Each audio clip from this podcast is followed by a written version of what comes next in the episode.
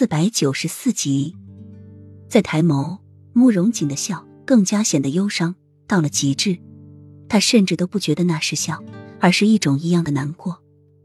心一动，墨尘突然猛地将笑到悲伤的慕容锦按到树上，一记冰凉的吻就印在了慕容锦红艳的嘴唇上。我试着和你在一起，但是如果我真的实在接受不了，不要怪我。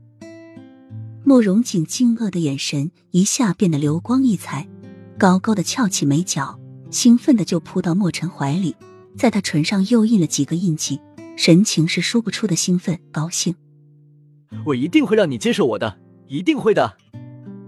终于有一个人愿意接受他的爱了，他的眼角流出喜悦的泪水，他从来没有这么开心过。以前他都假装很开心，如今他真的是发自内心的开心。让一个人接受他的爱有多么不容易吗？他为了让齐盛瑞接受他的那份爱，整整等了他三年。如今他恋上墨尘，过程是痛苦的，但是却收获了一份甜蜜。他真的好高兴，好开心。他好想让全天下的人都知道这件事情。大雨磅礴的夜晚，雨水如豆粒般掉下来，砸在人的脸上生疼。雄伟气阔的大河殿下。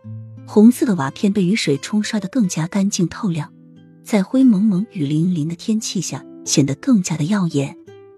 风不是很大，小戏子和一干奴才站在大雨下，顶着伞看着，在高大气阔的屋顶上，一道明黄色的声音在雨中慢慢的踱步着，强劲的雨水滴落到他的身上，一头乌黑的长发被雨水淋的整个都贴在脸上，身上只穿着一件单薄的明黄色外衣。雨水纷乱他的容颜，额前垂落的头发遮住他悲痛的眼眸，红唇在雨水的拍打下显得有似惨白。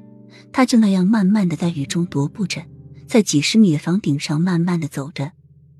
小戏子虽然顶着伞，但是身下的衣服早已被雨水打湿。这雨下的太猛、太快、太过泛滥。小戏子看着屋顶上行走的明黄色身影，忧心的深皱着眉头。被雨水冲刷的背影，孤寂、无助、痛苦到了极致。他好怕皇上一个不小心被雨水冲下来，